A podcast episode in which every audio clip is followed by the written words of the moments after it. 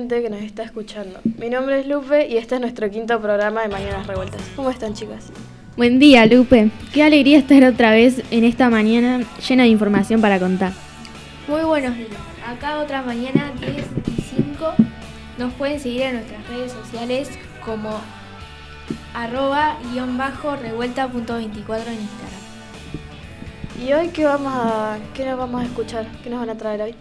Hoy vamos a tener una entrevista con Aiken Stadler, jugador de básquet de Centro Vasco, y otra con Manuel Blanes, técnico de defensores de Puerto Quequén.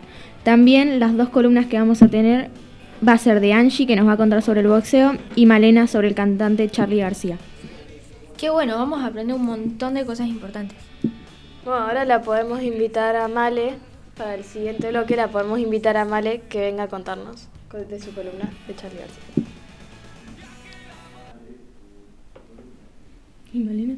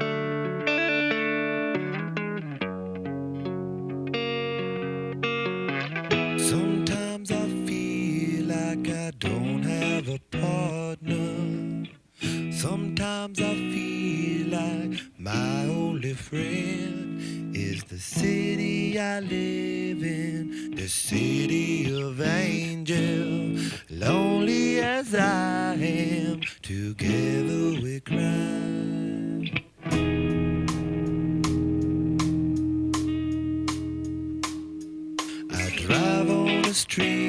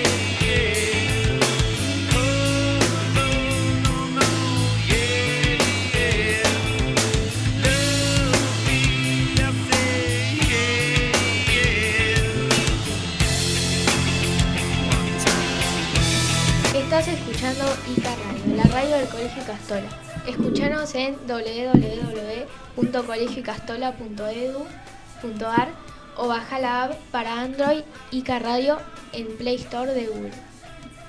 Busca este programa y muchos más en nuestro canal de podcast de Spotify, ICA Radio.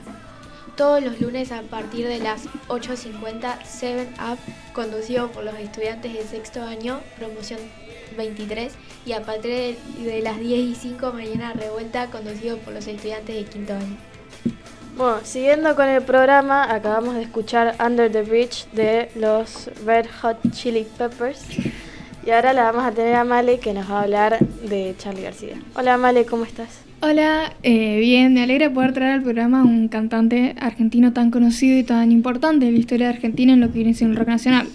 Bueno, Charlie en realidad no se llama Charlie, se llama Carlos Alberto García y nació en 1951 en una fecha que no recuerdo. Su carrera musical eh, inició en los años 60 con su primera banda, la cual fue eh, Sui Generis. Con Sui Generis sacó varias canciones, como Canción para mi muerte, que es una de las canciones más importantes de su discografía. En ella narra él cómo tuvo una sobredosis para no ir al servicio militar y luego él tuvo una alucinación muy fuerte con la muerte y ahí es donde él saca Canción para mi muerte, un tema que es muy importante en la historia del rock nacional. Él es muy conocido por tener varias bandas, una de las más conocidas fue eh, Ceru Girán, en la cual es en donde toda su parte, por así decirlo, revolucionaria en la historia de la dictadura comienza, ya que saca canciones como Alicia en el País o, em, eh, ¿cómo se llama esta? Para Entrevista con el Diablo. En esta se narra toda la historia de la dictadura argentina desde su punto de vista siendo una parte de rebelión. Charlie siempre fue una persona muy eh, Picante. picante, por así decirlo. Siempre se rebeló mucho contra los estándares. Elegimos acompañarte política. con la música Él que no tenía miedo de decir lo que Radio, pensaba. para todos y más en un estado donde estábamos con Videla, que era Sí. un dictador, el cual si no estabas acorde con él, te hacía desaparecer. Y algo que quería también comentar, a mí me gusta mucho comentar sobre las historias de las canciones de Charlie, porque me parece un poeta más que un cantante.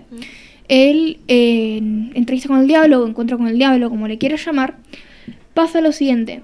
Hace, antes de la guerra de Malvinas, más o menos por 1981, 1982, el gobierno, el gobierno llama a los cantantes de rock nacional para acordar con ellos que su música iba a, ser, iba a poder ser pasada por los radios, porque antes estaba casi que prohibido el rock nacional, por todo este tema de la revolución.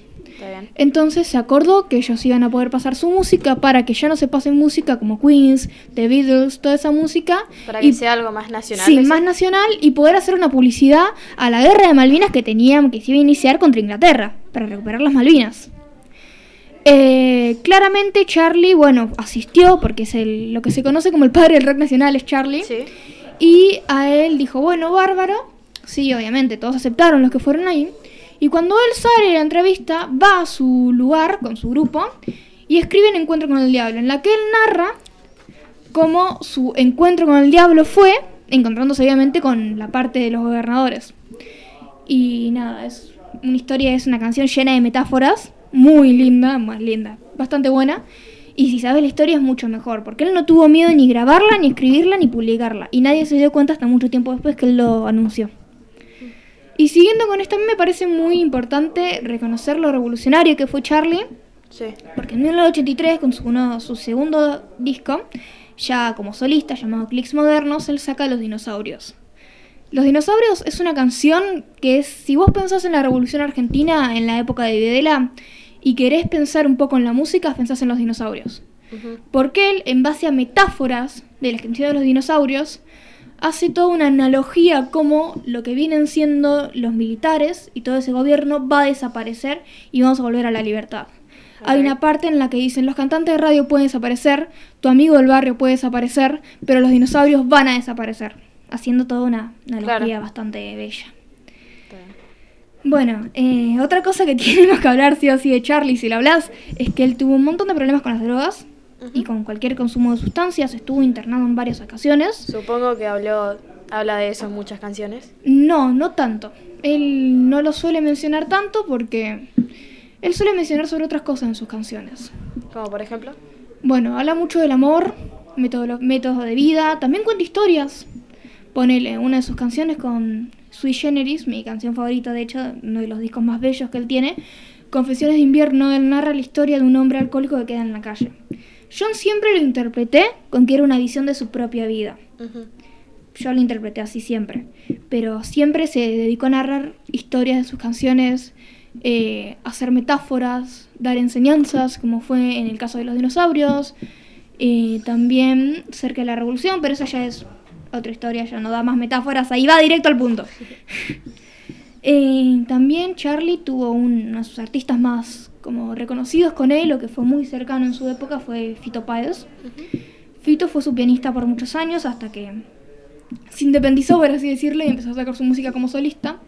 Y en uno de sus primeros discos, creo que, o sí, su primer disco que tiene Fito, llamado Giros, fue una época en la que Charlie estaba con un consumo de drogas terrible, estaba internado casi todo el tiempo. Y Fito le, sale, hace una canción llamada Cable a Tierra. Esa canción, si vos sabés la historia, te juro que te hace llorar porque es una canción que vos decís, le hace Fito desde el corazón hacia Charlie. Y es muy dulce verlo así. Y también Charlie con sus temas de consumo tiene cosas que son muy graciosas porque él en una época cuando salió de uno de los internados fue a un programa de Susana Jiménez y si vos lo ves en la entrevista más graciosa que tiene Charlie.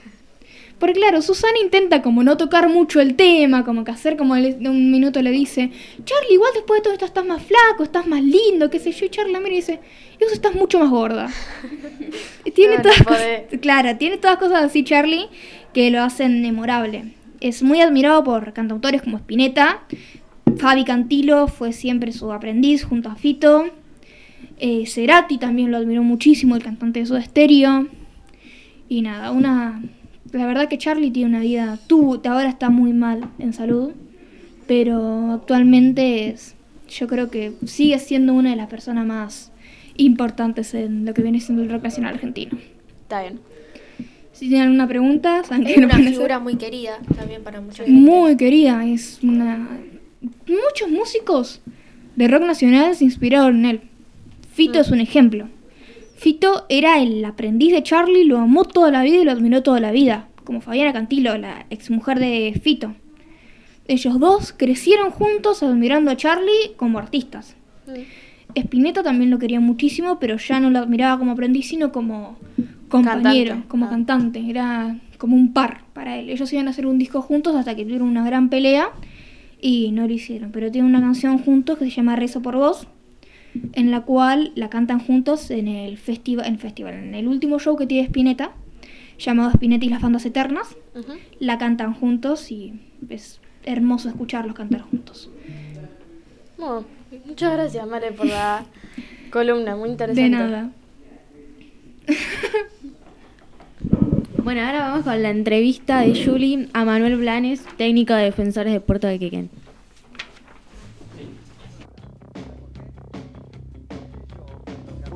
Que habían visto lo peor. Todavía no vieron nada. Yo que crecí con Videla. Yo que nací sin poder. Yo que luché por la libertad, pero nunca la pude tener. Yo que viví entre fascistas.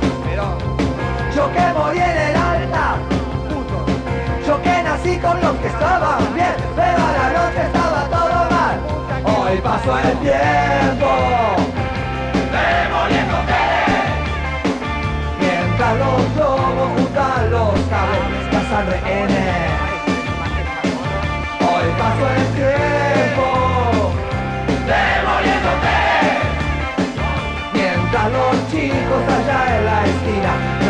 Gracias chicos. Yo fui educado con odio y odiaba la humanidad. Un día me fui con los hippies y tuve un amor y también mucho más.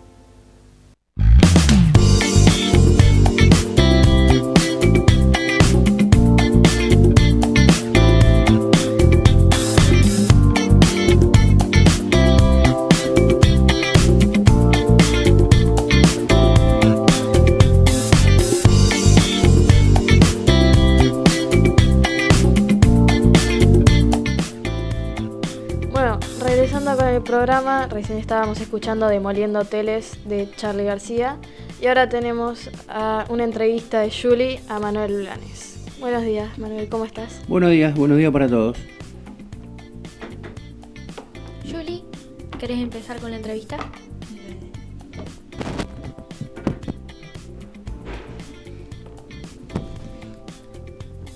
¿Cómo te sentís con el fútbol?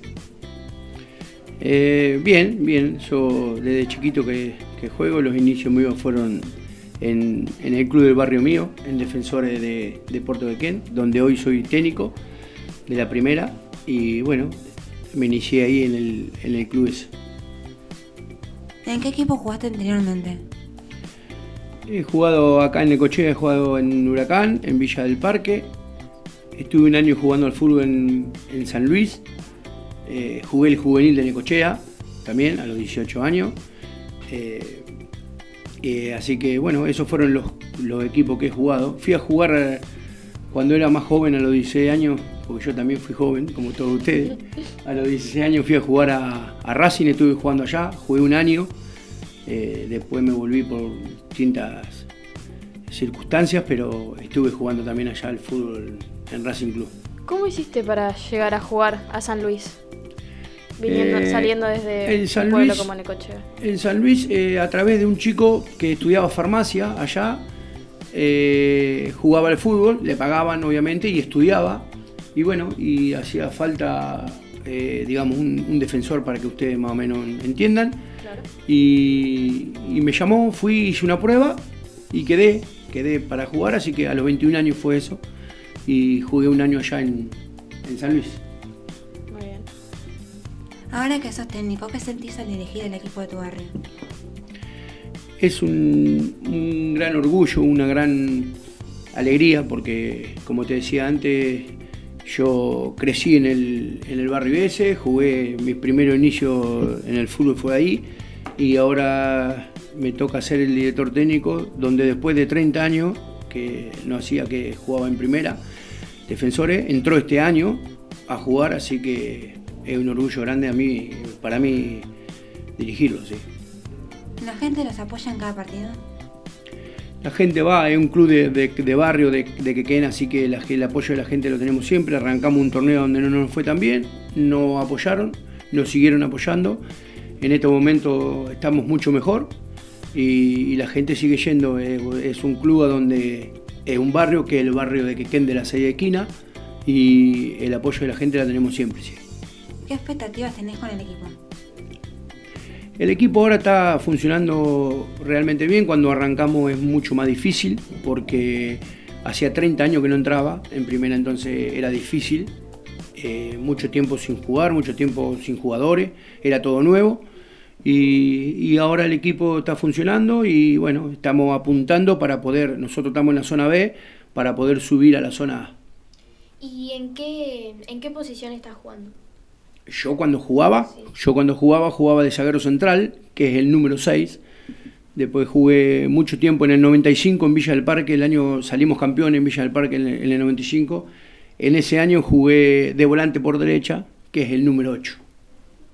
Muy bien. Como director técnico, ¿cuál es tu mayor sueño? Y eh, ahora ya a esta altura de mi edad lo hago más que nada porque me gusta. Los sueños míos, obviamente, que, que es eh, sobre el club que estoy, que estoy dirigiendo, que es el club que quiero, que es el club que, que nací ahí. Así que quisiera, como te dije antes, que estamos eh, peleando para subir a la zona A. Bueno, quisiera ponerlo en la, en la zona A y que el otro año arranquemos jugando ahí. ¿Te sentís satisfecho con tu labor?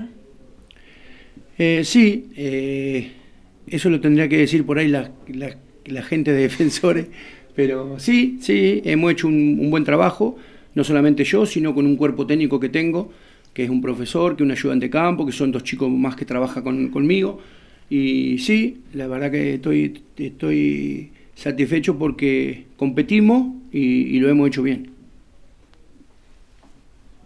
Eh, y personalmente, ¿te hubiese como gustado jugar profesionalmente y llegar más lejos? O haber así? seguido, como cuando jugaste en Racing, haber seguido ahí. Sí, algo así. sí, sí, y sí. Uno, cuando es chico, el sueño de uno es jugar, a uno que le gustaba jugar al fútbol, es jugar profesionalmente y vivir de eso y tener, pero bueno, eh, no solamente el fútbol es que lo futbolístico jugar bien, sino hay otros condimentos que por ahí no te dejan llegar o, o es muy, muy difícil para, para llegar. Pero sí, obviamente que, que hubiese querido llegar a, a jugar en primera, sí. Claro, sí.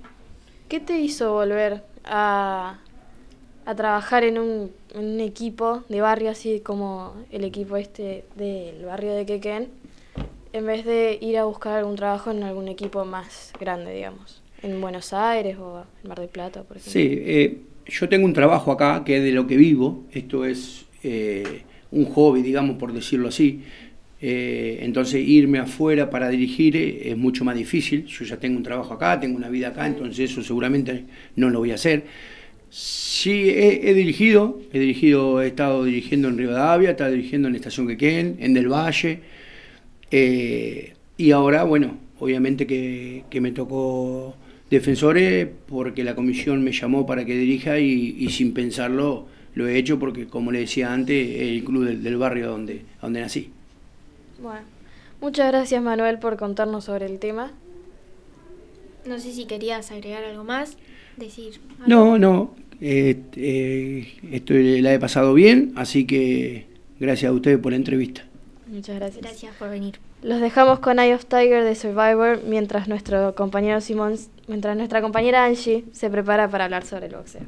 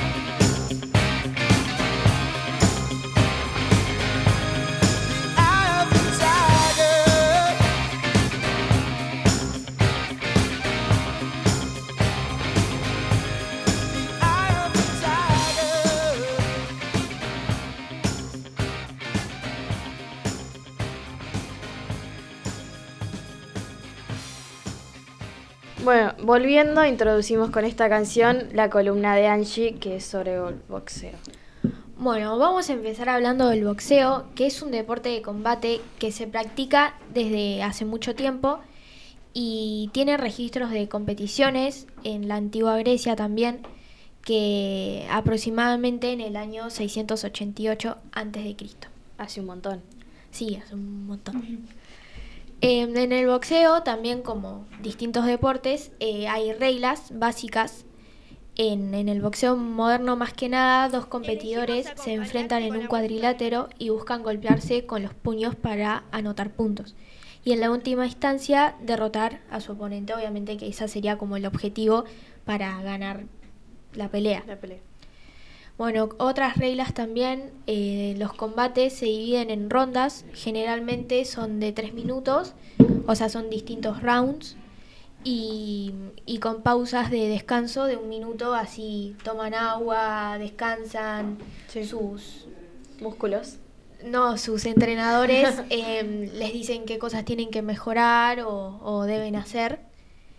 Y por último, un combate puede ganarse por distintas maneras, eh, incluyendo el knockout, cuando un boxeador ya no puede continuar y se queda en el piso, o sea, no se puede levantar, y por decisiones de los jueces, eh, o si no, por el abandono de- de- del oponente. Muy bien. Después, en las categorías también son por peso, que los boxeadores compiten eh, debido al peso que, que ellos tienen. O sea, pueden competir tipo, no sé, no sé qué, cómo sería Claro, el rango de edad, pero puedes puedes tener, 35 años, y, sí, y pesar 50 y competís con... con alguien de 15. No, Claro, pero tienen el mismo peso. claro. Em, van desde el peso mosca, que son menos de 112 libras, hasta el peso pesado, que es sin límite de peso. Ok. Después, órganos rectos. El boxeo está regulado por varias organizaciones internacionales como la Asociación Mundial de Boxeo, el Consejo Mundial de Boxeo y la Federación Internacional del Boxeo. Esos serían como los tres ejes em, de- del organismo del boxeo. Eh, después también hay grandes leyendas del boxeo que nos dejan una buena inquietud sobre este deporte. A lo largo de la historia em, estuvo Mahun Ali.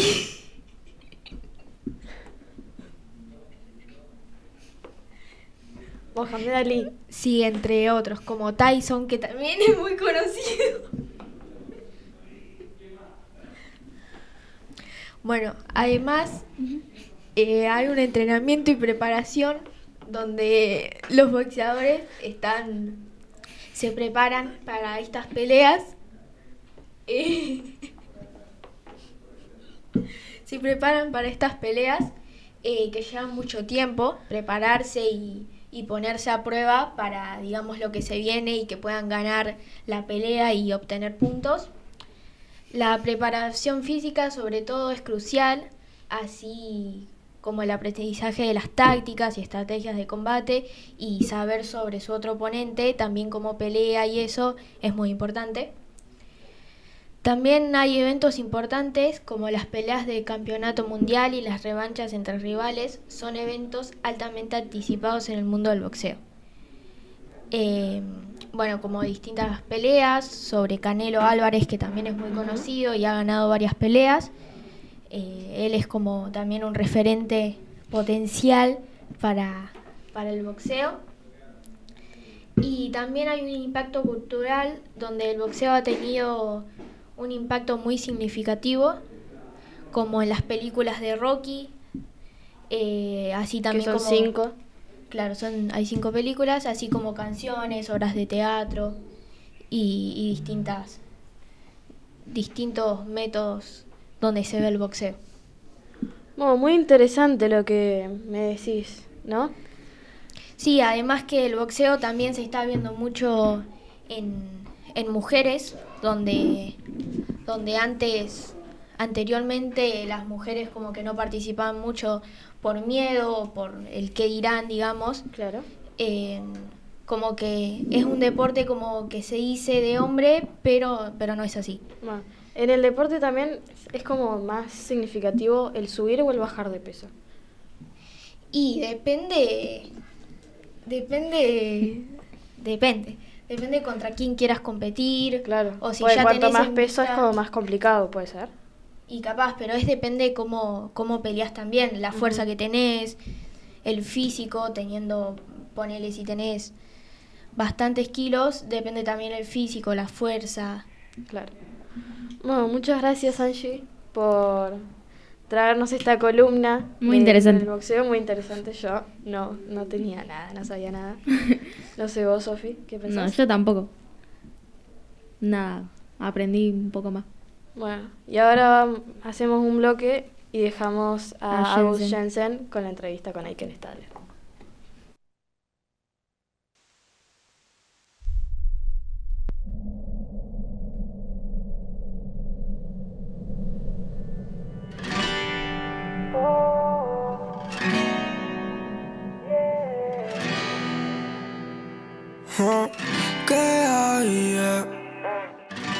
Necesito algo para la cabeza. Es que esa nena ya no me besa.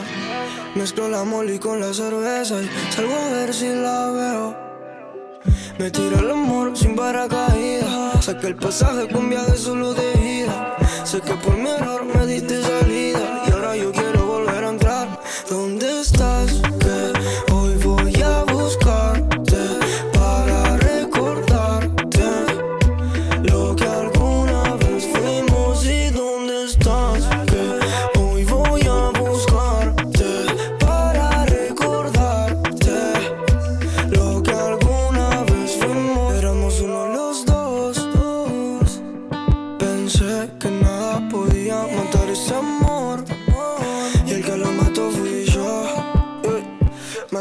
Error, maldito ese ron Que me lleva al infierno. Con la primera diabla que pasó Y ahora me paso viendo